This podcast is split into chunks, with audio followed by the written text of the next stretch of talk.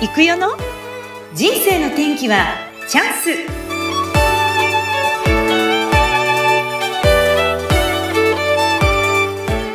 はい人生の天気はチャンス。今週も先週に引き続き岡村ロマンの創設者居酒屋を静岡県内であちこち店舗展開している岡村義明さんです。岡村さん今週もよろしくお願いします、よろしくお願いします。はい、はい。前回はなんかすごくそのきっかけからスタートしてお母さんの店を継いで最初はアルバイト感覚でやっていたお手伝いだったのがある時はいお客さんの一言で切り替わりはい。そこからはい。ブワーって真剣にねあの仕事を取り組んだらなんと5年間で3店舗とか5店舗出すようになってですね。でそこであの運命の出会いが西田文夫先生との出会いがあってってね。本を出したりはい。ねえ、講演したりってお忙しくされていたっていうことなんですけど、その後どうなったんですか？岡村さん。その後ですか、うん、うん。ずっとその忙しいままですか？そのしばらく私ね、講演覚えてますよ。岡村さんのうん講演をね、確かね、静岡駅のパルシェで聞いたんですけどね。ああ、なんかね。うん。なんかね、すごいいつもね、涙をね、うんそそられるね、お勉強会というか講座をされるなと思っていて、こう動画を使ったりとか、なんかあったかいものをね、いつもね、おまあもちろんそのお母さんのお話とかもそうなんですけど、されるんですよね。なんか、な、なんですかね、岡村さんそういう、なんだろう、心に訴えるの好きですよね、きっと。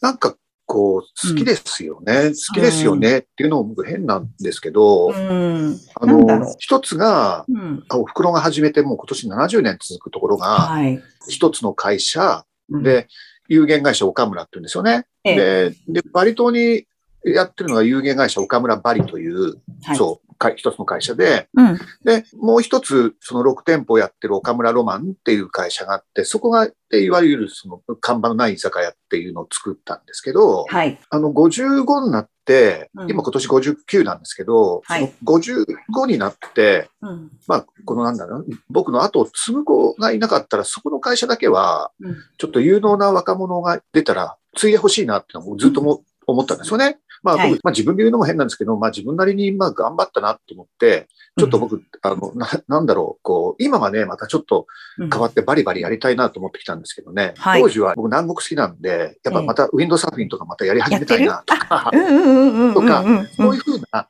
た大会で勝ちたいなとか、なんかね、昔の夢があってきて、そうなこういんですか。うので、そそこの部分は株を売却しちゃって、はい。今はまあ、おかず、おまあ今もね、うちの子たち可愛いんで関係性あるんですけどね、まあはい。ちょっとお飾り的な会長として今残ってるんですけど、うん。あの、そういう感じでいます。で、今は、あの、さっきね、うなみさんが言ってくれたように、うん。なんかこう、人前で話するのがうん、僕嫌いじゃないなってすごく思って。なんか講演とかもけ、ね、要は、岡村さんの話聞いたらなんか、すごくね、元気が出たとかって言われるとすごい嬉しいんで、はい。そう、そうなんですよね。だからそういうことを人前で話をするというお仕事というか、はいなん。かそういうのをこれから増やしていきたいなって今そう思っています。いや、まさにもうね、これ今日は私の番組ですけど、下手すると岡村さんの番組ができちゃうぐらいね、話す内容とかたくさん持ってらっしゃる方なので、そんなもんないですよね。はいえーあの、前見たその神風とかですね、あと、はいあのね、YouTube にね、岡村さんの会社から出てるの、親父の手っていうね、動画があるんですけど、それ見て思わず泣いちゃった。なんかすごくその、年取ったお父さんについてのことと、あと息子さんの手を握りながら、あとどのぐらいこうやって握れるのかなとかっていう風な内容なんですけど、なんかそれ見て、そうだよねって私も忘れて、つい生活の中で忘れちゃうんだけど、うんそういうのって、まあ子供もね、巣立っちゃうし、親だっていつか亡くなっちゃうじゃないですか。あの、うんなんだろう。喋りが、僕の講演聞いて喋りが下手くそでも、うん。最後に感動すると、あの講演はすごく良かったっていう記憶が残るらしいんですよね。だから、いかにあの、親父の手見たらいかに泣いてもらって、あ、神村さんの講演は良かった。いやいやいや。そうずるいってな、ずるいってなんですよね。でもい、や、うん。でも、真剣な話、なんかね、人前で話するときに、うん。やっぱ学びがあって、笑いがあって、うん。感動、この3つが入ってると、すごくいい講演だったっていうのは記憶に残るらしいんですよね。うんなるほど、なるほど。そう。だから、本当あの、講演なんで多少なりのね、学びはあるじゃないですか。でもそこの中に笑いと感動というか涙流したっていうのを入れる。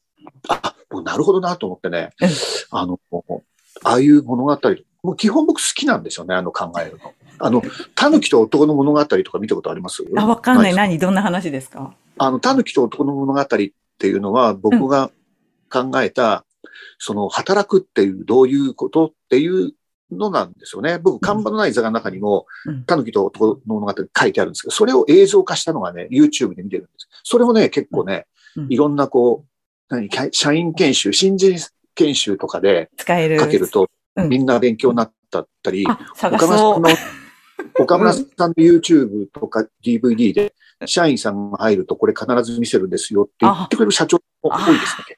そうですか。YouTube で、タヌキと男の物語っていうのがあったらすぐ出てくるんで、親父の手も出てきます。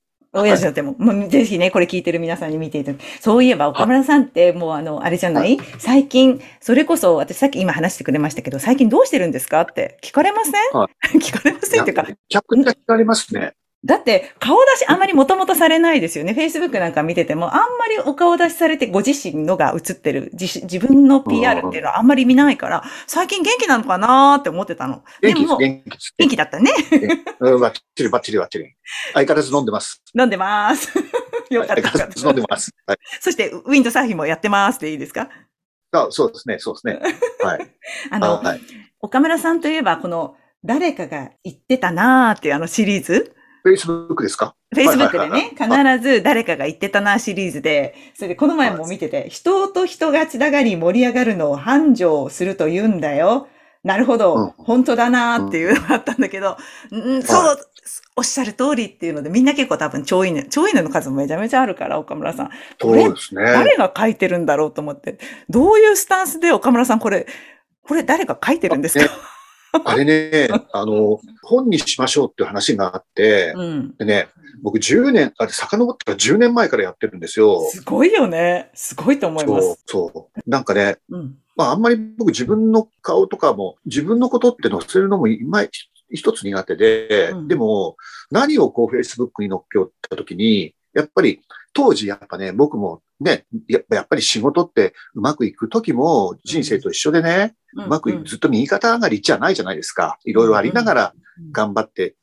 で、その時にやっぱり辛い、こう、な悩み、悩んでる時、夜、あったないですかね。うん。そういう時に自分を鼓舞するような投稿をしようと思ったんですよね。ああ。だから止まない雨はないとか、うんなんかこう、夜明け前が一番暗いとか、はいなんかそういう。元気がうん出る言葉ってあるじゃないですか。はい。そういうのを自分で、自分の心境の時に、こう言われたら俺勇気あるよなっていうものを Facebook で出そうと思ったんですよ。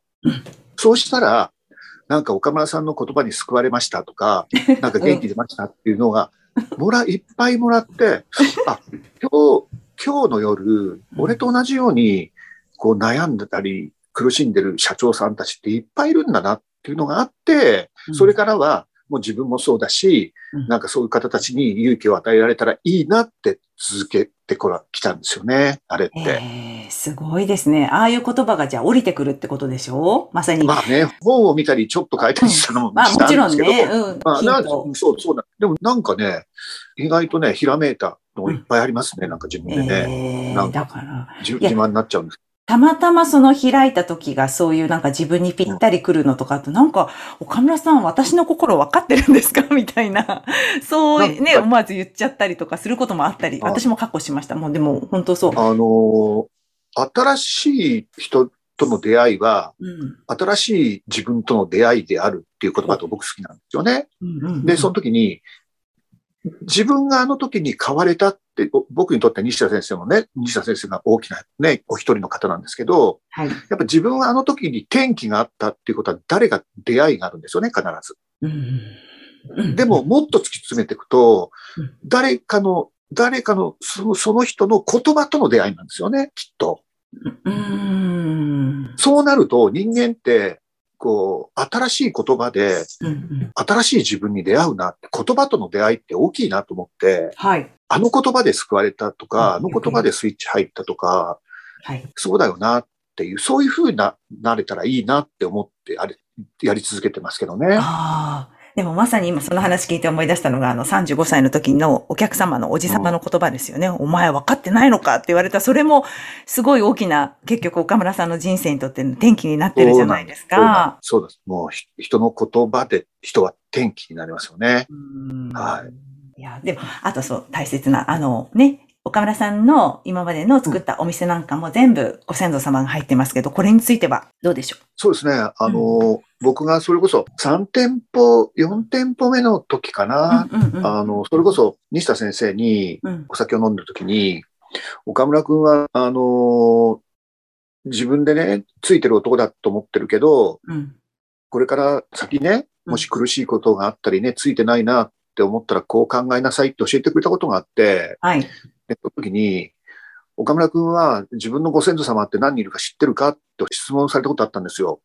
で、20代遡ると何人いるか知ってるかって言われて、えあのね、年数で言うと、どうね、400年とか500年前くらいなんで20代遡ると。で、えなんか年数で500年とか出てきたんで、僕も単純に5、600人ですかって言ったんですよね。そしたら、岡村くんそんなもんじゃないよって、岡村くんのご先祖様、たった20代遡るだけで、104万8576人のご先祖様がいるんだよって言ったんですよね。うん、前さん、52万組のご先祖様のロマンスがあったから、お前は今ここにいているんだよ。で、その中でも、104万人のご先祖様の中でも、はい、もう一人でも早死にしたり、うん、人生全うできなかったら、岡村君今ここにいないよって。それも、ね、戦争がないこの日本に、ね、この豊かなこの日本に。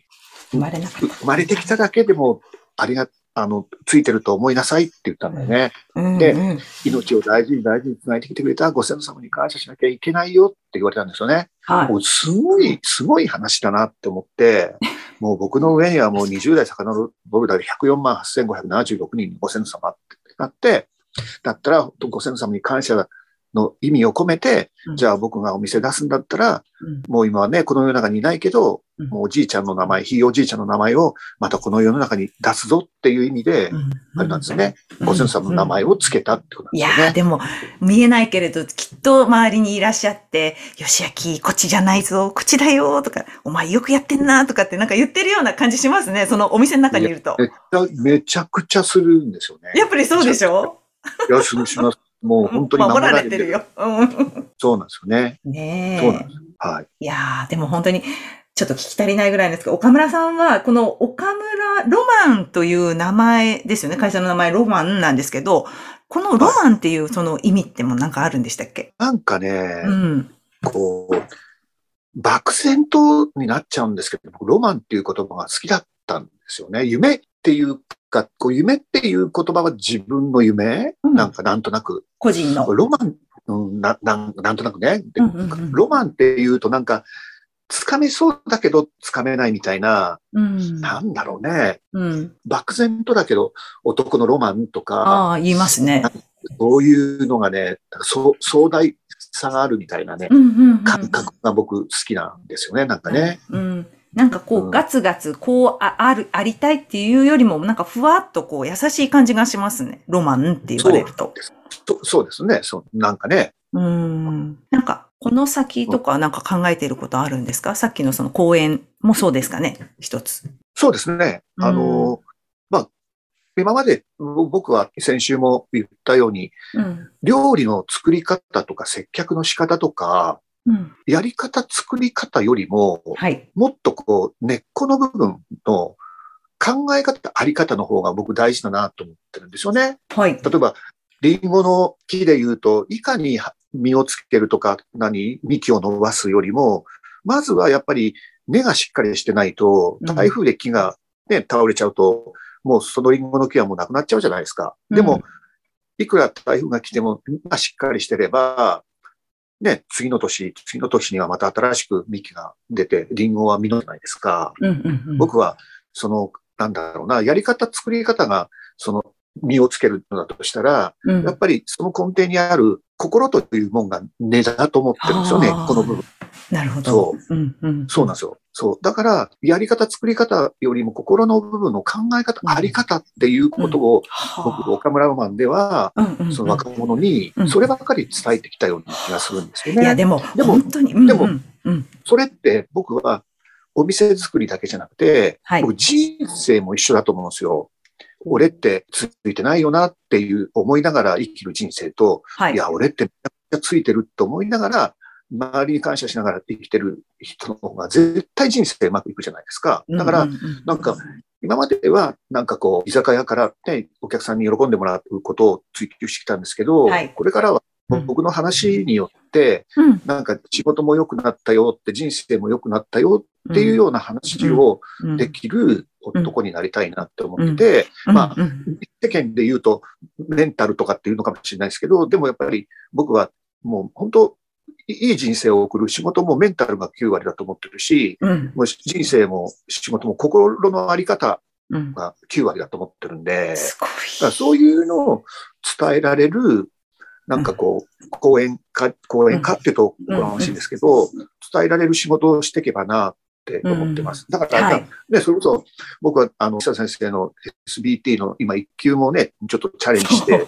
電球 もねすごいね。すごい。今辺を勉強してね、あの、なんかね、僕今年でうん60なんですよね。60 60歳の。うんなんか60歳っていうと、うん。10巻12子っていう、うん。その60年かけて一回り回って、うん。人間は赤ちゃんに戻る。だからみんな赤いちゃんちゃんこを着るっていうのそうなが、んだ。うんうんんそうそう。で、赤ちゃんだからっていうことらしいんですよ。ええ。だから僕もね、今年赤ちゃん、生まれ変あと赤ちゃんあるんで、生まれ変わるんで、うん。でそこから、なんかこうね、そういうこう話をみんなに届けることができて、いやー。ただ、わわかりやすく言うと、なんだろうね、その講師もそうだし、うんうんちょっとこう、メンタルコーチの方も、こう、チャレンジしていきたいなと思うし。コンサルもできますよね。コンサル系も、絶対に岡村さん。